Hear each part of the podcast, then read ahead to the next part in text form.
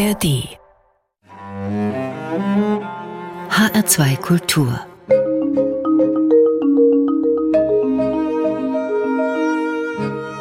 Doppelkopf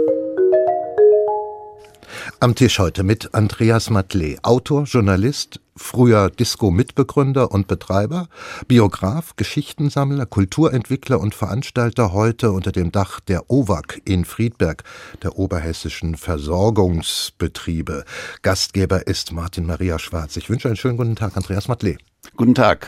Andreas Matlé, es kommt einiges zusammen in Ihrem Leben. Ich habe das eben aufgezählt. Also, es kommt einiges zusammen an unterschiedlichen Profilen, Tätigkeiten. Wenn man da nach einem roten Faden sucht in Ihrem Leben, dann wird es schwierig. Aber das gehört auch ein wenig mit zu Ihrem Lebensprogramm beziehungsweise zur Ausschöpfung der Möglichkeiten, die vielleicht einer, höchstens zwei Generationen nach dem Zweiten Weltkrieg gegönnt waren, wenn man das mal mit heute vergleicht. Also heute, wenn ich mir heute äh, Berufskarrieren anschaue, da werden ja gleich am Anfang bestimmte Hürden erhoben und wenn man die äh, nicht äh, überspringen kann, hat man keine Chance.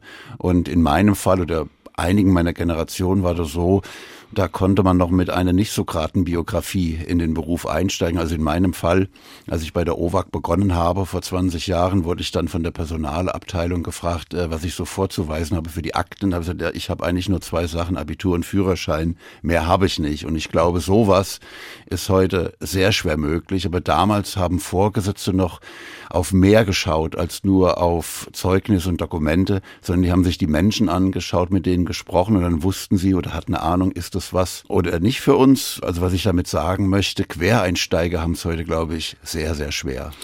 Eines aber gibt es dann doch, was sich bei Ihnen von Jugend an bis heute als durchgehende Linie entdecken lässt. Sie schreiben.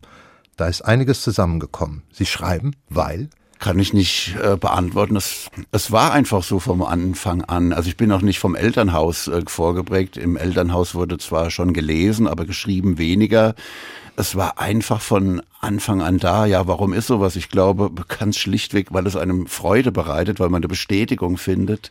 Und so habe ich begonnen, schon sehr früh einfach Dinge aufzuschreiben, äh, die mir aufgefallen sind, die für mich wichtig waren, für andere vielleicht unwichtig. Aber wenn ich das heute im Rückblick lese, steckt da auch ein bisschen Zeitgeschichte drin. Und das hat dann gemündet darin, dass mein erster Berufswunsch, an den ich mich erinnern kann, tatsächlich Journalist war auch diesen Raum, Ihr Schreiben, Ihr journalistisches Schreiben, Ihre publizistischen Tätigkeiten und andere Variationen des Autorendaseins, auch das werden wir noch genauer ausleuchten.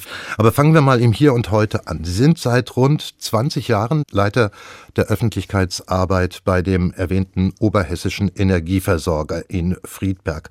Auf das Konto Ihrer Arbeit in dieser Zeit, in dieser Zeitspanne geht unter vielem anderen mehr die Etablierung zweier besonderer Einrichtungen im Kulturbereich. Das eine ist die Gründung eines jährlich stattfindenden Varieté-Theaters, immer im Januar in Bad Nauheim für vier Wochen, vier Wochen am Stück. Das zweite ist ein Wettbewerb, ein Jugendliteraturpreis für 16- bis 23-jährige junge Menschen, egal ob sie Schüler sind, eine Ausbildung machen, schon einen Beruf haben oder studieren. Dieser Preis, dieser Wettbewerb, der feiert in diesem Jahr sein 20-jähriges Bestehen und der gründet auf Ihrer Idee. Wie bekommt man das bei einem Unternehmen durch? Das Unternehmen fördert diesen Preis und zwar nicht mit zu knappen Mitteln, sondern mit ordentlichen Mitteln. Wie bekommt man das bei einem Unternehmen durch, dessen Aufgabengebiet eigentlich bei der Versorgung der Menschen mit Energie, Wärme und Licht liegt? Ja, es ist darin begründet, dass es damals und auch heute noch, äh, möchte ich sagen, weitsichtige Vorgesetzte waren, die äh, der Meinung sind, äh, die OWAG ist ein kommunales Unternehmen und dieses Unternehmen hat auch eine Pflicht, etwas für die Gesellschaft zu tun. Und da hat man mir neben der Tagesarbeit eines Pressesprechers, Pressemeldungen schreiben, Kundenhefte und so weiter, den Satz gesagt, wenn Sie möchten, machen Sie doch was Kulturelles. Aha. Und beim Schreibwettbewerb äh, war das so, dass die Idee im Raum stand, äh, wir möchten Jugendliche fördern. Was könnte man machen? Es gibt Musikwettbewerbe, es gibt Sportwettbewerbe und dann habe ich gesehen, ja, Literatur gibt es überhaupt nichts. Und da war auch diese Idee sofort genehmigt worden, denn sie ist auch irgendwie unanfechtbar, weil alle Menschen, ob sie schreiben oder nicht, lesen oder nicht, wissen, dass es eine wertvolle Geschichte schreiben. Und äh, deshalb gibt es auch da bis heute überhaupt keine Angriffspunkte.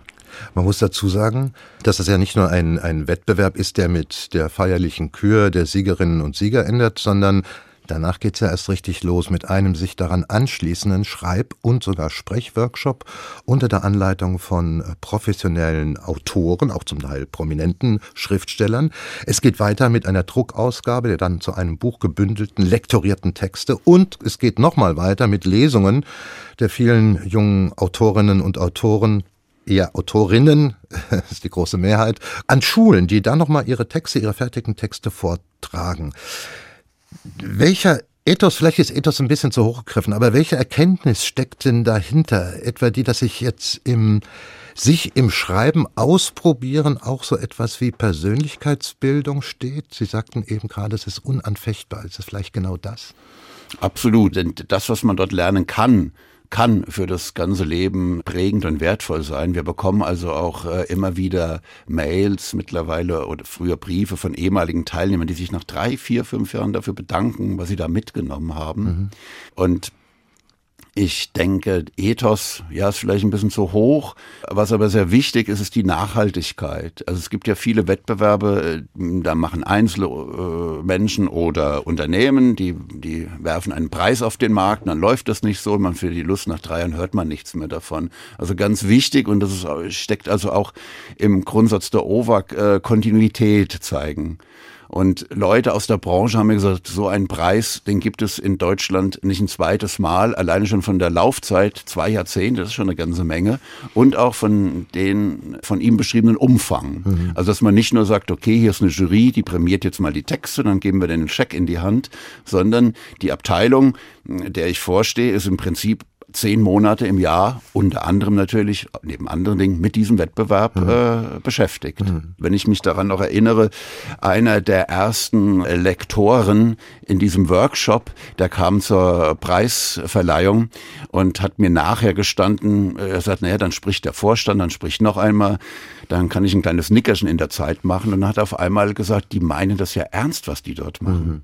Und ja. das ist genau der Punkt. Ja. Man meint es ernst. Natürlich dient es auch völlig klar der Imagebildung von einem Unternehmen. Aber wir meinen das ernst, ja. Ich meine, immerhin, das ist, können Sie ja dann auch äh, auf Ihre Wehr heften, dass dann der Name dieses Energieunternehmens und heute auch im Kulturbereich genannt wird. Ja, ja. Das wäre ja sonst nicht selbstverständlich. Ja. Äh, sonst fördern Unternehmen dann natürlich, gibt, sind die in der Förderung überall tätig und Sponsoring vor allem oder Trikotwerbung. Ja. Ganz genau. Aber das sollte es ja nicht sein. Das werden wir oft gefragt, äh, sei es jetzt von, von Menschen aus, die mit dem Jugendliteraturpreis zu tun haben, Eltern, Großeltern, Lehrer, aber auch Varieté. Warum macht ihr das überhaupt? Und das ist tatsächlich meine Standardaussage. Dann andere machen Trikotwerbung, dass Profisportler noch mehr Geld verdienen. Und wenn wir so etwas machen, sondern halt die Menschen in unserer Region, äh, etwas davon haben. Regionen wissen vielleicht auch nicht unbedingt, äh, weiß nicht jeder, Oberhessen, in der die OWAG tätig ist, ist das Gebiet Wetterau, Landkreis Gießen und der Vogelsberg. Vielleicht sollte man auch festhalten, das Ansinnen dieses Wettbewerbs ist jetzt nicht, dass daraus jetzt gezielt neue Schriftstellerinnen und Schriftsteller geformt werden sollen. Nein, es wird ein Raum eröffnet, wo sich Menschen, junge Menschen ausprobieren können. Ich glaube, das halten wir mal äh, noch so fest. Obwohl es mitunter gelungen ist tatsächlich. Ja, also ähm, Sie, genau. Das, äh, darauf, das gibt ja dann doch eine, zumindest eine zumindest, deren Namen dann wirklich bekannt geworden ist, Olga Grasenjowa. Ja, sie ja. war die Gewinnerin im ersten und im zweiten Jahr dieses Wettbewerbs. Und damals hat hat man schon in der Jury gesagt, oh, das ist eine, da könnte was draus werden. Und dann haben wir zu unserem Erstaunen gehört, dass die Beiträge, die sie damals eingeschickt hat, die ersten überhaupt waren, die sie geschrieben hat. Also wir waren der Meinung, na, das ist eine, da liegen 50 Texte in der Schublade. Aber sie hat sich durch diesen Wettbewerb ausprobiert und ist dann, auch wie sie mir später gesagt hat, auf die Idee überhaupt gekommen, Schriftstellerin zu werden. Welche Einsichten, Andreas Matley, nehmen Sie mit? Sie haben jetzt den Überblick über 20 Jahre welche Einsichten nehmen Sie mit, was die Qualität der Texte angeht, aber auch deren Inhalte? Wie hat sich das verändert? War das schon immer hohe Qualität? Hat sich das verbessert? Wie sehen Sie das? Vom Umfang her kann man sagen, so im, im, in der, der höchste Wert war, wenn ich mich richtig erinnere, 320 Teilnehmer und es hat sich mittlerweile eingependelt auf 160. Also mhm. mit anderen Worten, es wird schwieriger. Und äh, ist aber auch für mich ein Spiegelbild, was draußen vor sich geht, wenn weniger gelesen wird. Warum sollten dann junge Leute mhm. mehr schreiben? Mhm. Also es ist schon etwas, was sich draußen abbildet. Und man muss sagen, die Qualität in der Breite hat leider nachgelassen. Aha. So ist das. Es Aha. gibt immer noch sehr, sehr tolle äh, Texte, aber früher gab es mehr davon. Ja. Sie bekommen aber auch damit einen Einblick in das, was in den Köpfen von jugendlichen Menschen vor sich geht. Denn ich habe einmal äh, diese Gelegenheit gehabt, Texte quer zu lesen und dachte mir, ui, aufrichtig sind sie unbedingt. Da wird wirklich kein Blatt vor den Mund genommen über das, was sie beschäftigt. Ja, es sind also in der Mehrzahl es sind das Texte, die ich unter der Rubrik Ernst einordnen würde. Wir wünschen uns manchmal mehr ähm, humorige Texte, aber wahrscheinlich ist es schwieriger, äh, etwas Lustiges zu schreiben als etwas Ernsthaftes. Und man kann tatsächlich bin ich der Meinung, über diese zwei Jahrzehnte hinweg ähm, Tendenzen ablesen. Also man hat immer, man hat immer wieder diese Wellen erkannt, okay, da kam Harry Potter, dann kamen irgendwelche Vampirgeschichten, das waren Trends. Und dann kam eine Zeit lang, wo sich in den Geschichten sehr viele Mädchen auf einmal geritzt haben. Das war sehr auffallend, wobei dann tatsächlich auch herauskam, dass zwei der Autorinnen es tatsächlich gemacht haben. Der Rest war erdacht. Und seit drei, vier Jahren ist sehr auffällig, dass es um Familienverhältnisse geht, die nicht mehr unbedingt ideal sind. Mhm. Das ist sehr auffallend. Mhm. Darunter sind auch sehr gute Geschichten, also es bewegt die mhm. jungen Menschen. Scheidungskinder, aber auch wo Eltern sich nicht verstehen, wo Kinder keinen Draht, Kinder, Jugendliche keinen Draht zu ihren Eltern äh, finden. Das ist auffallend und was erfreulich ist in den letzten Jahren, dass immer mehr junge Menschen teilnehmen, äh, von deren Namen man ausgehen kann, dass sie nicht in Deutschland geboren sind oder ihre Eltern von außerhalb kommen. Mhm das ist auch ein erfreulicher Trend. Mhm. Also da haben wir auch, auch einen Ausdruck, was draußen passiert. Mhm. In den vergangenen drei Jahren sehr bewegende Flüchtlingsgeschichten gehabt. Und genauso wie Sie das eben gesagt haben, die berühren deshalb so, weil sie einfach geschrieben sind, nicht äh, verklausuliert, irgendwie stilisiert, sondern die jungen Menschen schreiben eigentlich das, was Literatur auch sein sollte, erzählen. Mhm. Erzählen, was mir passiert ist mhm. auf meiner Reise in einem Boot von Syrien nach, Deu nach Griechenland und dann die weitere Flucht. Und erzählen kann, wie man weiß, auch eine eigene Seelenreinigung bedeuten ja. und ein Aufräumen ja. auch in dem eigenen Leben. Wir kommen zu Ihrem ersten Musikwunsch, Andreas Matley. Da liegt nun auf Adriano Celentano, Il ragazzo della Via Gluck. Ist es ein Erinnerungslied an Ihre Jugend? Nein, nein, da bin ich sehr spät drauf gekommen.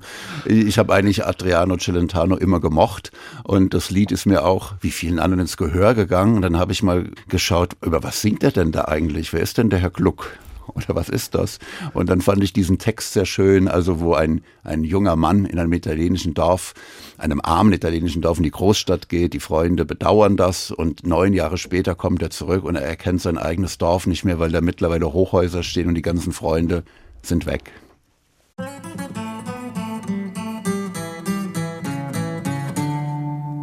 Questa è la storia di uno di noi.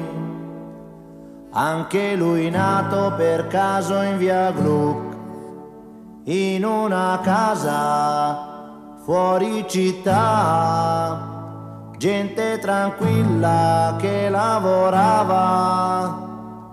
Là dove c'era l'erba ora c'è una città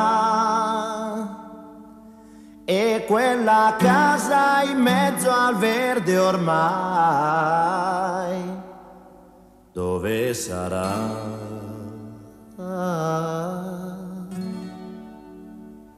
Questo ragazzo della via Gru si divertiva a giocare con me, ma un giorno disse vado in città e lo diceva mentre piangeva, io gli domando amico non sei contento, vai finalmente a stare in città, la troverai le cose che non hai avuto qui.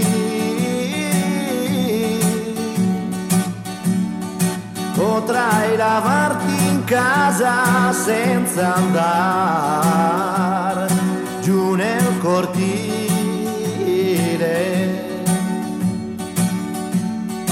Mio caro amico disse qui sono nato e in questa strada ora lascio il mio cuore, ma come fai a non capire? È una fortuna per voi che restate a piedi nudi a giocare nei prati, mentre là in centro io respiro il cemento, ma verrà un giorno che ritornerò ancora qui.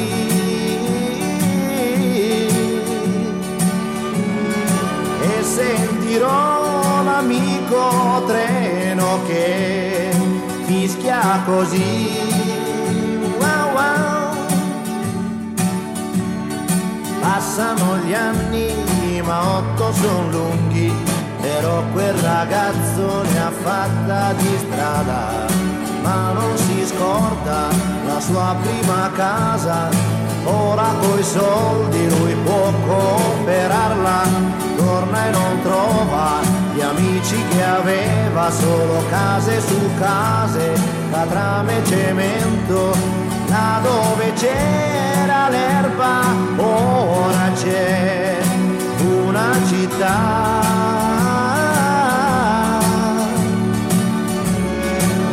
Quella casa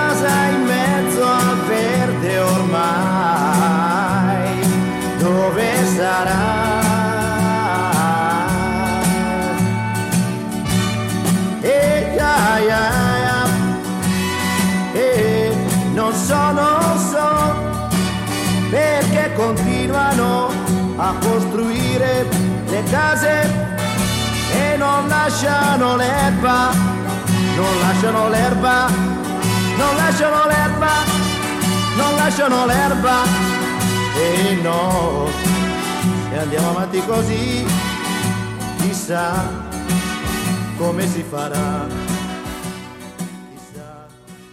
Adriano Celentano mit Il Ragazzo della Via Gluck, gewünscht von meinem heutigen Doppelkopfgast Andreas Matlé, Leiter der Öffentlichkeitsarbeit eines wichtigen Energieversorgers in Oberhessen, Kulturentwickler und Autor. Gastgeber ist weiter Martin Maria Schwarz.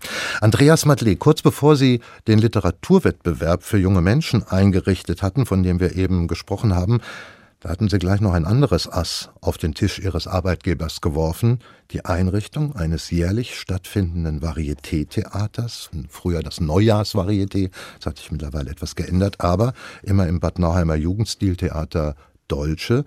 Und auch da mussten sie ja erstmal die Bewilligung von ihrem Vorstand bekommen, der wahrscheinlich auch hier vielleicht nicht gleich gesagt haben wird, darauf haben wir gewartet, oder doch?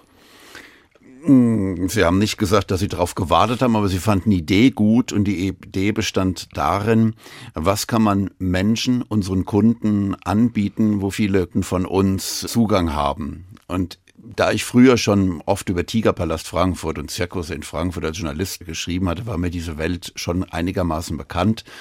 Und da ja ein Energieversorgungsunternehmen Kunden vom Säuglingsalter bis ins Kreisenalter hat, habe ich mir gedacht, Varieté ist etwas, was sehr viele Menschen ansprechen kann. Vom Kleinkind, vom Jugendlichen bis Mittelalter, bis zu alten Menschen. Und so kam die Idee, Varieté könnte etwas sein, was eine große Schicht anspricht. Denn wenn man sich für Fußball entscheidet, um das zu fördern, spricht man Fußballfan an. Wenn man Rockmusik äh, fördert, nur Rockfans und mhm. Klassik halt eben die Klassikfans. Aber Varieté, denke ich, ist eine sehr breit angelegte Form der Unterhaltung.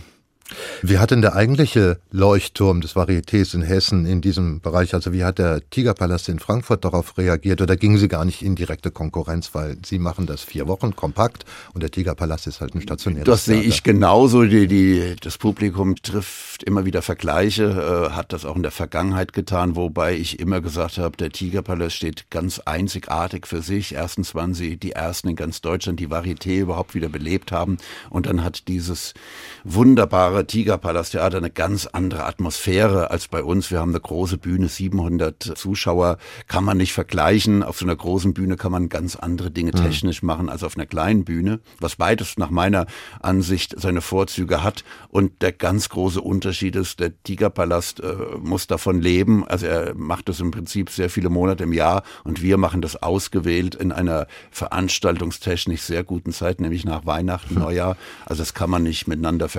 Ich würde nur sagen, beide Häuser haben ihre Qualität. Man kann sagen, in beiden Häusern treten wirklich nur die Besten der Besten auf. Das kann man sagen. Das Varieté-Theater bei Ihnen, das hat sich zu einer, ja, kann schon sagen, zu einer gigantischen Show entwickelt. Die Ausgabe 2023, die dauerte fast vier Stunden mit Künstlern aus aller Welt. Warum kommen die gerne zu Ihnen ins Hinterland, in die hessische Provinz? Was bieten Sie ihnen vielleicht noch mehr? Ich würde mal Geld? so sagen, also Artisten, es ist ein hartes Brot. Es gibt mittlerweile wahnsinnig viele Artisten. Also man kann die herauspicken, wen man möchte. Also Artisten kommen überall dorthin, wo die Gage stimmt und naja, wo die Verhältnisse einigermaßen stimmen, was nicht immer so ist. Und bei uns hat sich halt herumgesprochen, erstens, dass wir faire Gagen bezahlen, dass ein, ein wunderbares Umfeld ist hm, in diesem Hotel. Also das Deutsche Theater, das Sie erwähnt haben, befindet sich an dem Hotel. Also Sie können von Ihrem Zimmer zur Arbeitsstätte heruntergehen. Sie schätzen dieses Ambiente von dem Theater. Und was Sie, glaube ich, auch schätzen, das hatte das für ihn beim Jugendliteraturpreis angeführt, diese Haltung der OWAG insgesamt, die meinen das ernst. Sie werden nicht nur als Artisten begrüßt, sondern auch als Menschen. Werden sie ernst genommen, auch so behandelt, was auch nicht überall in dieser Branche so ist. Und wenn einer mal ein kleines Wehwehchen hat, dann, dann hilft man ihm selbstverständlich. Mhm. Und der letzte Grund ist natürlich, dass sich auch die Reputation von dieser Show in der Branche herumgesprochen hat und natürlich wie jeder Künstler in seinem Bereich auch gerne mal dort auftreten möchte, wo die Besten auftreten. Sie sind nach wie vor natürlich mit einem Team für die künstlerischen Inhalte zuständig. Was sind denn die Leitlinien bei der Zusammenstellung eines Programms? Ja, da hat ja wahrscheinlich jeder sein, jeder Veranstalter hat sein Rezept und jeder sagt von sich, ich habe das genau richtige Rezept. Das äh, ist eben so. Und für mich ist wichtig natürlich die Qualität einer Darbietung, dann äh, die Internationalität. In der vergangenen Ausgabe waren es, glaube ich, 18 Nationen. Das sind für mich immer sowas wie kleine Olympische Spiele. Und dann gibt es so bestimmte äh, Elemente, dass ich sage, es muss, müssen klassische Varieté-Elemente dabei sein, Jonglage, Zauberei, etwas in der Luft. Und dann von der Zusammensetzung her, äh, es müssen Solisten dabei sein, es müssen Duos dabei sein, ein Quartett und möglichst auch eine Großgruppe von zehn mhm. Artisten mhm. aus China, aus der Mongolei. Mhm. Dann diese Mischung alt und jung finde ich sehr wichtig, dass man Leute auf der Bühne hat, die vielleicht erst am Anfang ihrer Karriere stehen, aber auch erfahrene Künstler, die vielleicht nicht mehr 100 Prozent äh, von der Technik bringen, aber eine Ausstrahlung haben. Dann äh, natürlich, es muss poetisch soll es sein, soll aufregend sein, vielleicht auch an der einen oder anderen Stelle ein bisschen frivol, äh, lustig. Das ist so dieser bunte Strauß, der ja schon im, im Wort Varieté verborgen ja. ist. Bei der erwähnten Ausgabe 2023 sah das dann so aus, um mal so ein Beispiel zu geben. Die bekannten atemberaubenden Einlagen, akrobatischen Einlagen auf dem Seil oder dem Trapez äh, und die wechselten dann mit so musischen Nummern wie einer Luftblasenkünstlerin oder einem alten Klassiker wie einem Bauchredner. Das ist ungefähr das, was Sie gerade beschrieben haben im Abstrakten. So ist Ihr Programm zusammengestellt. Ja, und was, ja. wenn ich jetzt noch sagen, was für mich auch immer wichtig ist, vielleicht Erwartungen zu brechen. Dass man auch mal sagt, okay, wir probieren hier was völlig Neues, was vielleicht nicht am Ende ganz hinhaut, aber dafür hat man ja 95 Prozent sichere Bänke in der mhm. Show. Also einfach die Erwartungen auch von den Menschen mal brechen. Wir hatten zum Beispiel vor zwei Jahren als Moderatorin Rebecca Simonite Barum, vielen Millionen Menschen bekannt aus der Lindenstraße, aber auch Schauspiel und Sängerin.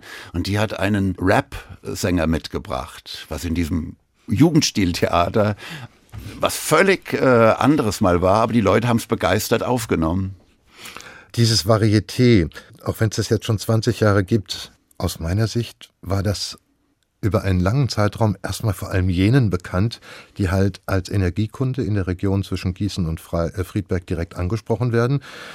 Und es scheint so ein bisschen so habe ich mal herumgefragt und geprüft, ja, es scheint so, dass es in Frankfurt lange überhaupt nicht gesehen worden ist, dass es unter dem Radar blieb, also diese Weltklasse vor der Haustür. Aber vielleicht äh, war das auch das, das Prinzip, denn erstmal sollten ja die Menschen ihrer Region davon äh, profitieren, dieses Vergnügen haben zu das muss man auch nochmal sagen, sehr, sehr fairen Preisen. So fair, dass Ihr Arbeitgeber das wirklich nach wie vor bezuschusst. Das ist kein profitables ja, Unternehmen. Also als gebürtiger Frankfurter weiß ich natürlich, dass der Frankfurter per se nicht unbedingt in die Provinz hinaus fährt, weil er sagt, wir haben genug Kultur hier.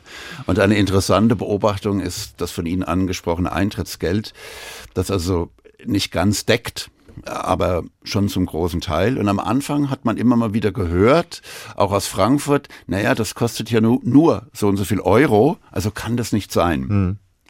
Und auch das Hotel hat eine ähnliche Erfahrung gemacht. Die haben ein Varieté-Buffet angeboten. Und der Direktor hat gesagt, naja, angesichts der Besucherzahl ist es nicht so gut gelaufen.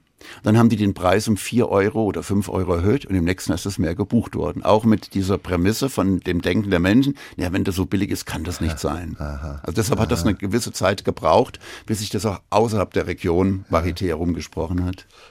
Sie betreuen Andreas Matley während einer Session, also vier Wochen, rund 50 Künstler, und da kommen auch dann Techniker dazu und die Equipage. Die kommen aus der ganzen Welt, samt ihrer Launen, samt ihrer unterschiedlichster Kulturen, die sie da mitbringen.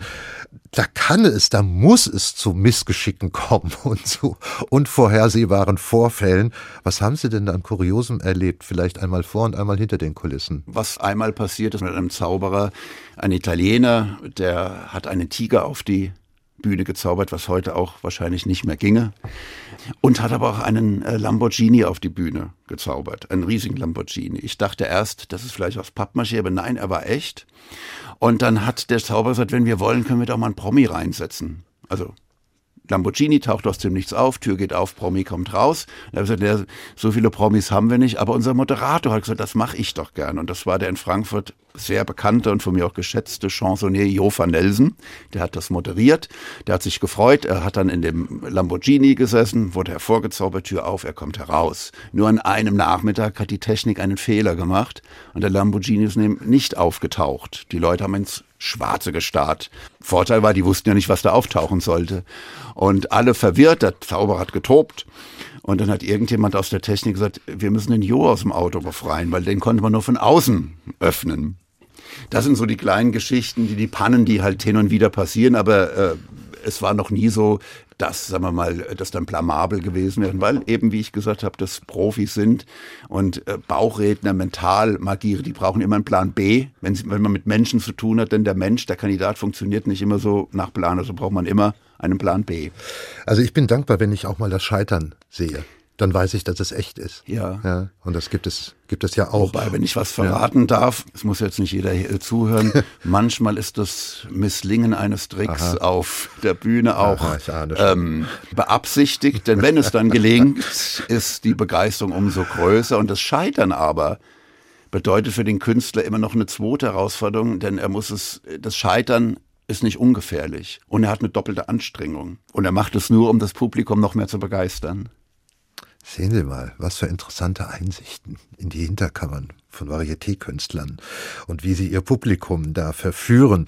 Eins habe ich noch gehört, das da musste ich auch ein bisschen grinsen, äh, ich habe es gelesen, ist schon ein paar Jahre her, dass zwei kubanische Artistinnen gebucht waren und die waren dann eines Morgens verschwunden und man hörte dann, dass sie ja, das war eigentlich ja. war es eine, eine, eine, eine, tragische Geschichte mit gutem Ausgang. Also es waren zwei Kubanerinnen mit Zopfang. Also die flechten sich einen Zopf und dann werden sie damit an die Decke gezogen und machen dann ihre Kunststücke oben in der Luft, derart hängend.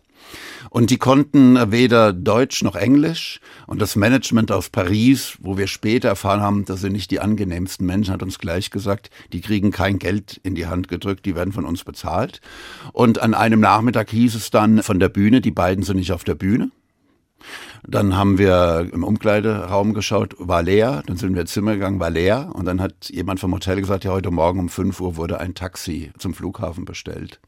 Dann war uns die Sache schon klar. Und dann hat eine der beiden Künstlerinnen aus Miami uns geschrieben, hat sich da hundertmal entschuldigt und hat beteuert, das lag also nicht an uns, sondern es war für sie die Chance, weil sie ein Visum für USA hatten, von Kuba wegzukommen.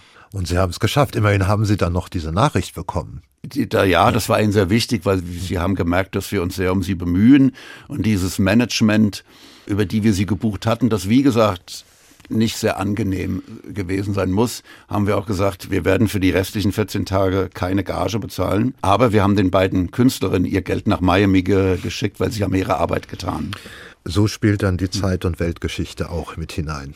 Ja, aber Weltgeschichte, was auch, das meinte ich auch, Erwartungen brechen. Wir hatten vor drei Jahren eine afghanische Künstlerin, 14 Jahre, die hatte ich im Internet entdeckt, die eine eine sehr schöne Darbietung für ihr Alter gemacht hat. Und in Kabul habe ich dann gelernt, gibt es eine, gab es, muss man mittlerweile sagen, eine Artistenschule für Mädchen und Jungs.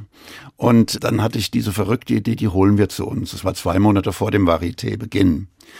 Und viele Menschen haben gesagt, eine tolle Idee, aber ihr werdet nie und nimmer ein Visum für dieses Mädchen und ihren Trainer bekommen. Wir haben alle Hebel in Bewegung gesetzt und ich war dann so froh, wir haben es tatsächlich geschafft. Am 5. Januar haben die beiden auf dem Frankfurter Flughafen gestanden mit einem Visum.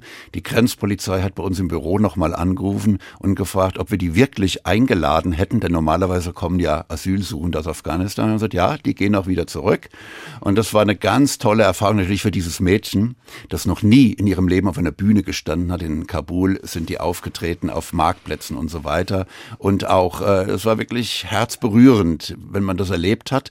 Und dann sollte sie zwei Jahre später wiederkommen mit ihren beiden Schwestern. Und dann wissen wir, was passiert ist. Die Schule äh, ist mittlerweile, wir haben immer noch Kontakt zu ihr. Die, nicht nur die Artistenschule ist natürlich geschlossen worden, auch die normale Schule ist geschlossen worden. Und das ist dann wirklich, macht einen traurig, wenn man jemand man, wir kennen das alle aus den Nachrichten, das stimmt schon nachdenklich, aber wenn man dann Leute kennt mhm. und die schreiben dann, ja, da ist wieder eine Bombe hochgegangen, meine Schwestern können nicht mehr zur Schule, wir müssen zu Hause bleiben, von, von Jonglieren brauchen wir überhaupt nicht mehr zu sprechen. Das ist dann auch ein Stück Weltgeschichte, das sich da im Negativen mhm. abgebildet hat.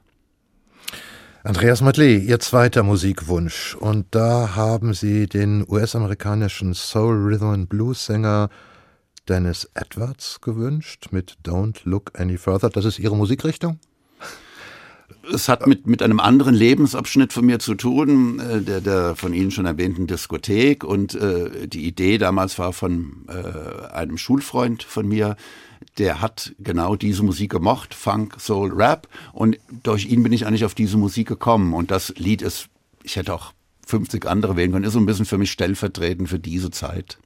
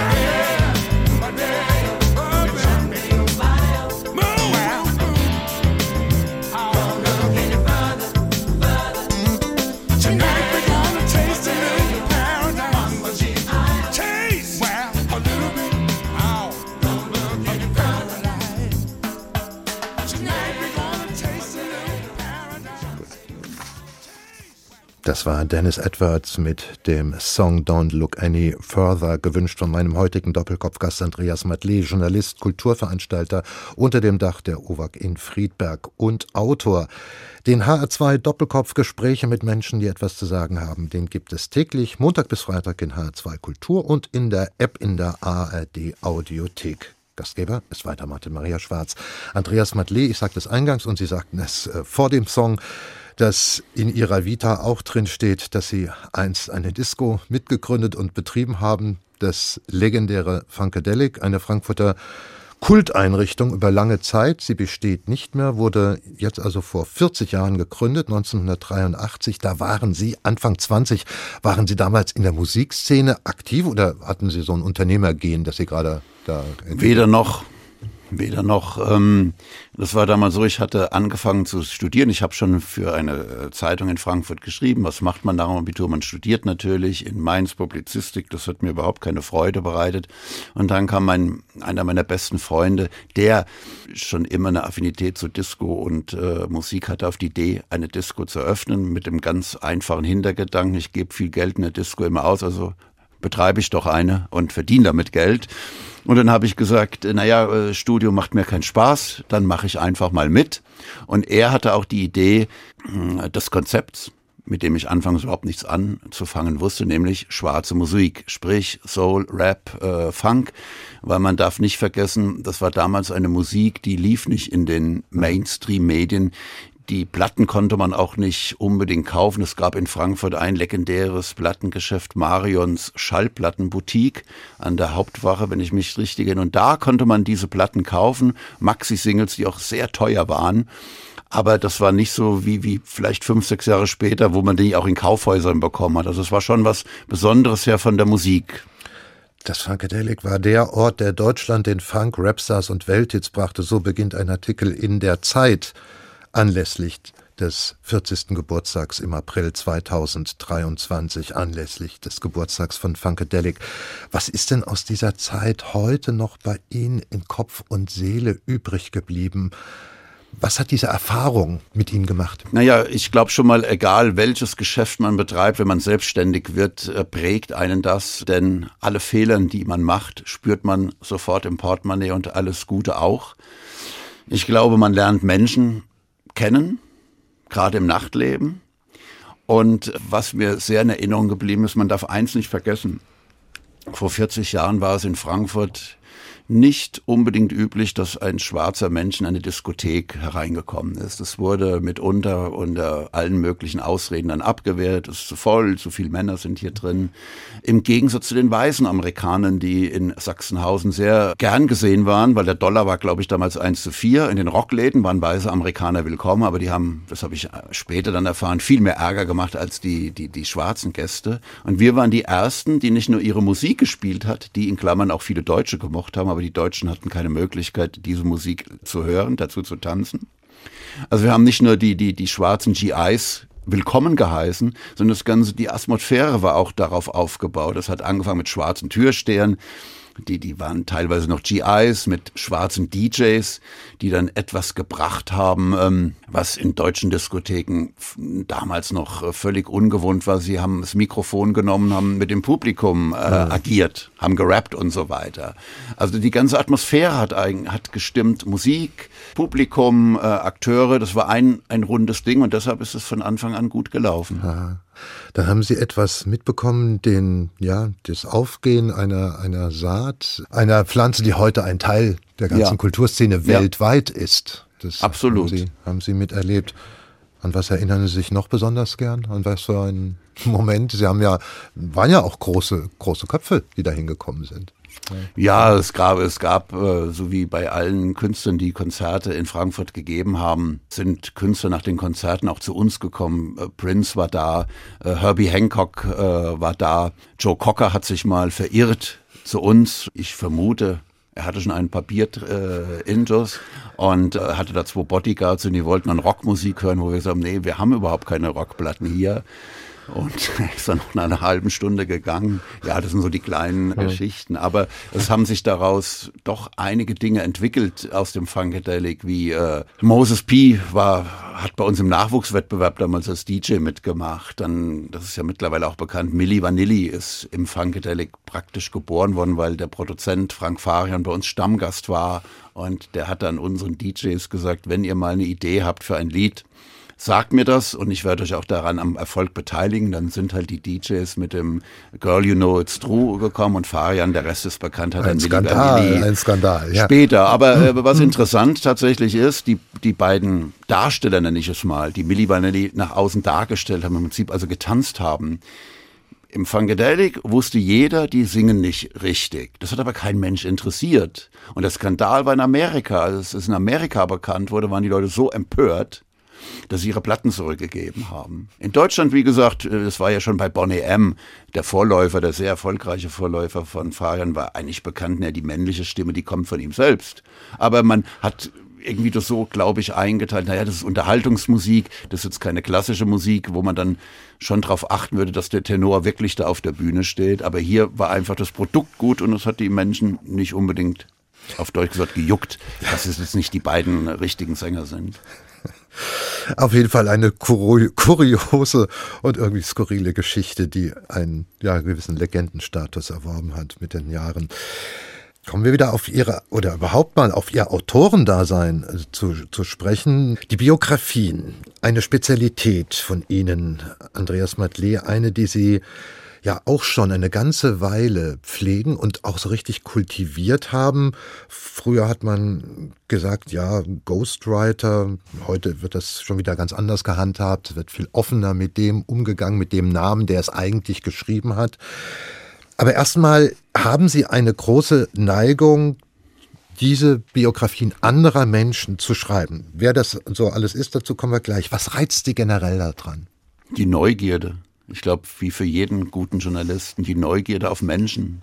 Egal, ob sie äh, populär sind, berühmt sind oder ob es die Gemüsefrau in der Großmarkthalle ist. Neugier auf Menschen. Mhm. Und so entstanden dann ja eine ganze Reihe von Büchern. Das reicht von Sonai A, Hier will ich leben, die Geschichte zweier türkischen Schwestern und ihrem Leben in Deutschland, bis kürzlich zum 2023 im Frühjahr herausgekommenen Lebensbericht der Ex-Turnerin Kim Bui.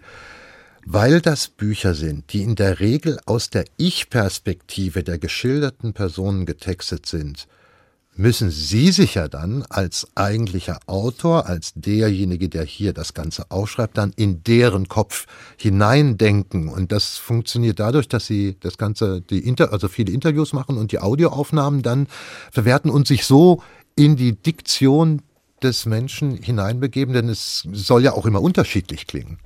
Kann ja nicht also immer der, der erste Schritt ist natürlich, dass man eine gewisse Sympathie hat, denn wenn man sich keine Sympathie hat, wird das nicht funktionieren.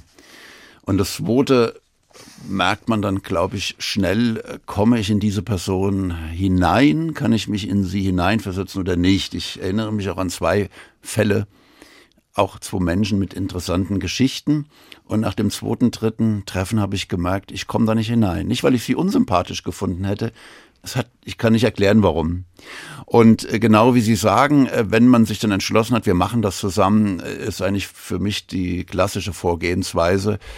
Vier, fünf Tage zusammensetzen, einschließen, Geschichten erzählen lassen, Leben erzählen lassen und dann das wirklich Wort für Wort abtippen, damit man in die Sprache hineinkommt, um auch die Sprache in dem Text zu treffen. Also bei diesem von Ihnen erwähnten Buch mit den beiden türkischen Schwestern war eigentlich mein Bedenken, merken die Leute jetzt, sie lesen es ja, aber merken sie auch, Mensch, das hat, ist nicht authentisch, das hat ein Mann geschrieben. Und da wurde mir damals bescheinigt, nein, nein, äh, überhaupt nicht. Und das ist auch dann für mich ein Beweis, und es gibt ja noch viel bekanntere Beweise dafür, Belege, dass ein Mann sehr wohl äh, über eine Frau schreiben kann, wie auch eine Frau über einen Mann äh, schreiben kann, wenn man eben äh, einen Draht zueinander findet.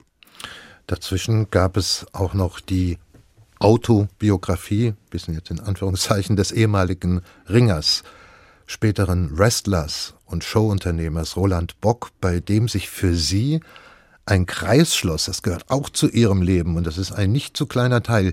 Sie kannten erst einmal diesen Roland Bock mehr oder weniger aus frühester Jugend, weil, und jetzt kommen wir zu dieser äh, wichtigen Passion bei Ihnen, Sie hatten oder hatten eine große Zuneigung zum catchen und pflegten die auch wirklich über, ich weiß nicht, vielleicht ja bis, bis heute. Was hat sie denn daran so gefesselt oder fesselt sie noch, auch wenn der Sport sich selbst gewandelt hat?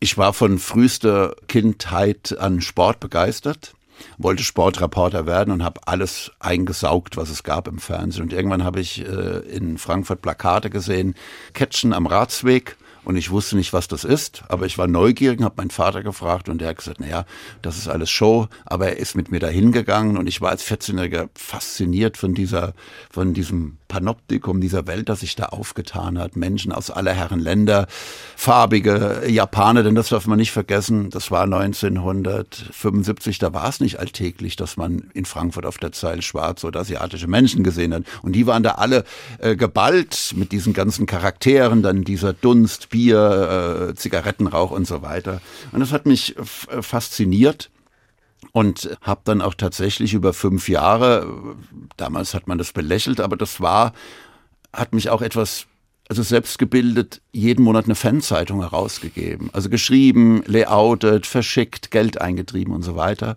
Und nach fünf Jahren hat dann das Interesse mhm. merklich nachgelassen. Roland Bock in der Tat, der kam dann vor sechs Jahren nochmal in mein Leben.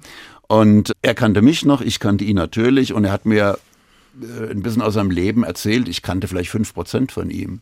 Und da habe ich spontan gesagt, aus diesem Leben muss man ein Buch machen, denn Roland Bocks Leben sind tatsächlich sieben Leben gewesen. Eine unglaubliche Geschichte, auch ganz unabhängig vom Catchen, denn äh, Roland Bock hat gerade mal sieben Jahre in seinem Leben war der im Catchen aktiv und der Rest hat er ganz seines Lebens hat er völlig verrückte Dinge gemacht. Man merkt bei Ihnen, Andreas Madley, dass Ihr Augenmerk und auch Ihre Sympathie all den Sonderlingen und bunten Vögeln und Ausreißern aus den gewöhnlichen Normen des Lebens gelten und vor allem Menschen, die eine sehr kontrastreiche Biografie haben. Zum Schluss noch ein letzter Musikwunsch für Ihnen und da hören wir jetzt Element of Crime mit dem Song Delmenhorst. Sagen Sie noch kurz was dazu? Ja, ich mag einfach die Gruppe Element of Crime schon sehr lange. Äh, diese melancholische Art und vor allen Dingen merkt man halt auch hier, dass ein Schriftsteller der grandiose Sven Regner die Texte schreibt. Also die haben für mich dieses Skurrile, äh, finde ich ganz toll und von Element of Crime hätte ich jetzt auch 15 andere Texte oder 15 andere Lieder nennen können als Wunsch. Das ist jetzt mehr oder weniger zufällig. Andreas Matle, herzlichen Dank für das Gespräch. Willkommen zum HR2 Doppelkopf. Danke für die Einladung. Und vom Doppelkopf verabschiedet sich Martin Maria Schwarz mit Element of Crime.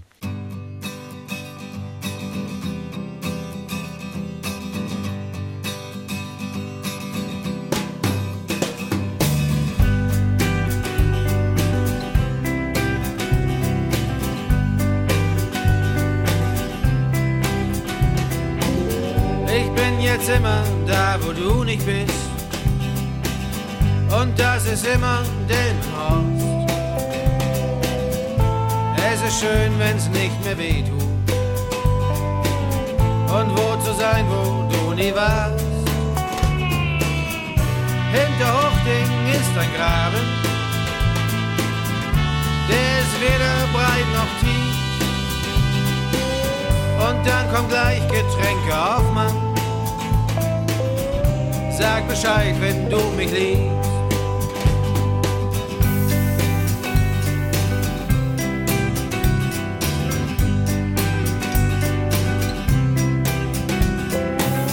Ich hab jetzt Sachen an, die du nicht magst.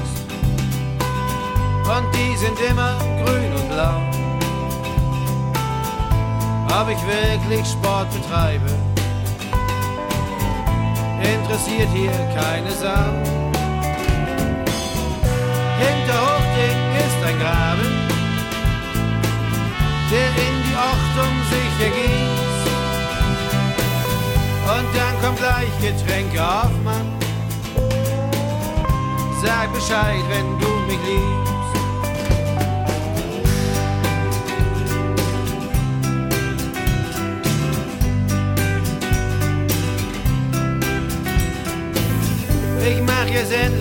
Alles öffentlich erzähle, was ich weiß. Auf der Straße der Verdammte, die hier Bremer Straße heißt.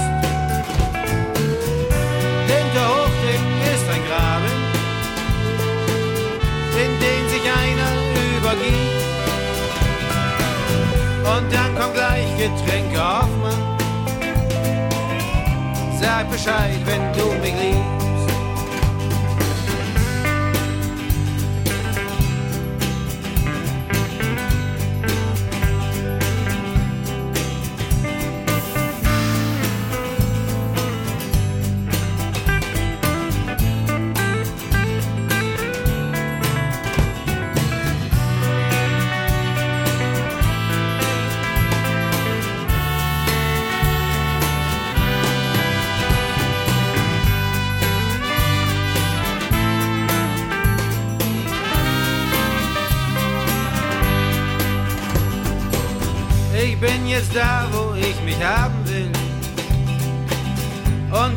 Immer Delmen Ost. Erst wenn alles scheißegal ist, macht das Leben wieder Spaß. Hinter Hochding ist ein Graben, der ist weder breit noch tief. Und dann kommt gleich Getränke auf, Mann Sag Bescheid, wenn du mich liebst. Sag Bescheid, wenn du mich liebst. Sag Bescheid, wenn du mich liebst.